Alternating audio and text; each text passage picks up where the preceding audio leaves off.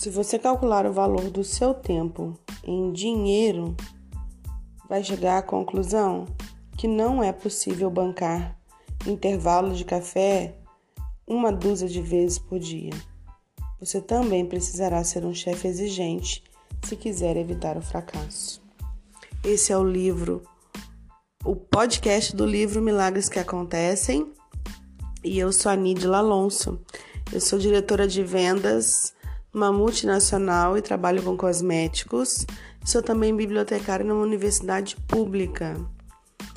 Para mim, o livro e a leitura e o conhecimento são coisas que precisam estar presentes no nosso cotidiano, porque eles nos ajudam com números e com informações reunir a nossa intuição, a nossa experiência, a nossa opinião e sim tirar daí um equilíbrio entre as coisas que a gente realmente quer para nossa vida e agir e tomar decisões no dia a dia.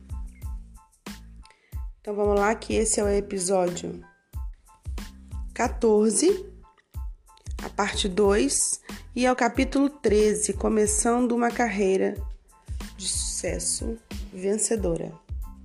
Se você decidir se tornar uma empresária, deve também se dispor a trabalhar muito mais do que faria num emprego convencional.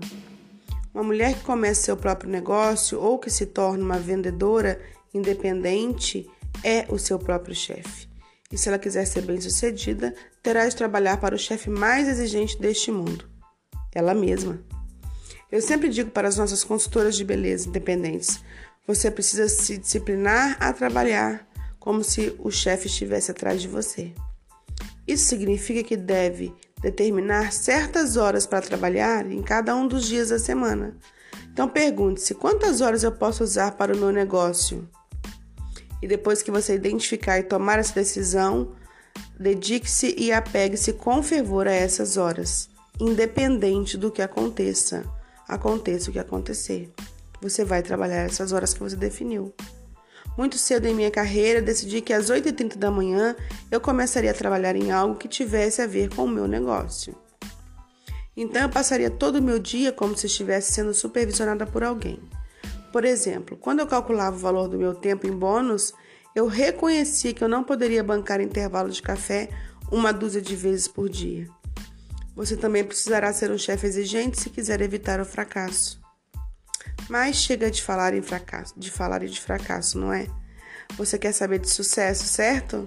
Enquanto um negócio pode fracassar por várias razões, o sucesso geralmente está ligado a um fator vital: a habilidade de satisfazer necessidades não atendidas. Quando eu comecei a Mary Kay Cosméticos, nenhuma outra companhia ensinava as mulheres como cuidar da pele. Todas as outras companhias de cosméticos simplesmente vendiam batons, blushes ou sombra para os olhos. Entramos no mercado prontos para atender a uma necessidade real. Sabíamos que podíamos ajudar uma mulher a entender a importância de cuidar da pele e como isso podia ser facilmente conseguido. Uma mulher que identificou e satisfez uma necessidade foi a Beth, Beth Graham, era uma secretária que sabia que deveria haver uma melhor maneira de corrigir os erros de datilografia. Em sua cozinha, após alguns experimentos, ela criou a forma, fórmula do liquid paper. Antes de falecer, a sua companhia foi vendida por mais de 60 milhões de dólares. Uma das minhas histórias de sucesso favoritas envolve a Mary Growley minha amiga de longo tempo e proprietária da Home Interiores. Mary e eu tivemos profunda influência sobre a carreira uma da outra e eu gosto de contar como ela fundou uma das mais bem-sucedidas empresas de vendas diretas do país. Eu a conheci em 1940 quando eu estava na Stanley Home. Era uma noite fria, as ruas estavam cobertas de neve e a orientação é que, a gente, que as pessoas não saíssem. Mas eu tinha uma festa agendada e eu era muito responsável. Se eu tinha uma festa agendada, eu iria com gelo ou sem gelo. Bem, a Mary também era responsável e ela foi a única convidada que compareceu, além da anfitriã. E foi uma reunião e um momento super agradável. Aproveitamos o café e a boa companhia. As duas mulheres eram adoráveis e Mary tinha uma personalidade especialmente entusiástica. Realmente ela tinha carisma. Enquanto conversávamos, descobri que ela trabalhava como assistente do presidente de uma empresa muito grande e famosa. Eu mencionei que ela poderia organizar meu dia de trabalho, que eu posso organizar meu dia de trabalho de forma a evitar as horas de muito tráfego, e isso pareceu impressioná-la. Assim como eu, tinha crianças pequenas e o fato de poder estar em casa às quatro da tarde também lhe interessou. Depois de estarmos mais à vontade, eu perguntei quanto ela ganhava como assistente do presidente. E o que ela me disse ganhar realmente era muito dinheiro. Mas quando eu disse a ela que é o que eu ganho numa semana ruim, ela se impressionou. E eu ofereci a ela um trabalho como representante da Stanley. Ela se recusou. Eu disse a ela: Olha, você seria fantástica em vendas na Stanley e eu acho que está perdendo seu tempo atrás de uma escrivaninha.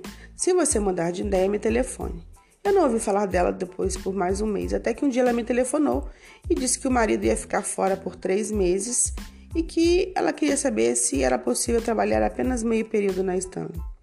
Eu geralmente não gostava de pessoas que trabalhassem meio período, mas lembrando da personalidade dela, eu concordei. A primeira apresentação que ela fez foi um desastre, mas isso não a desanimou.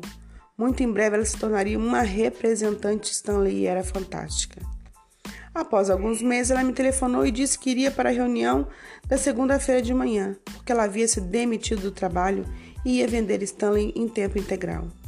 Aquilo foi o começo de uma coisa maravilhosa para mim, porque com as suas vendas a minha equipe voou. Mais tarde, quando eu me mudei, ela havia feito um trabalho tão fantástico que a Stanley permitiu que ela ficasse com toda uma região em Dallas. Ela seguiu ganhando comissões fabulosas até que deixou a atividade para ser gerente de vendas de uma jovem companhia, o Orgif. Um ano mais tarde, nós estávamos de volta e eu parei para visitá-la.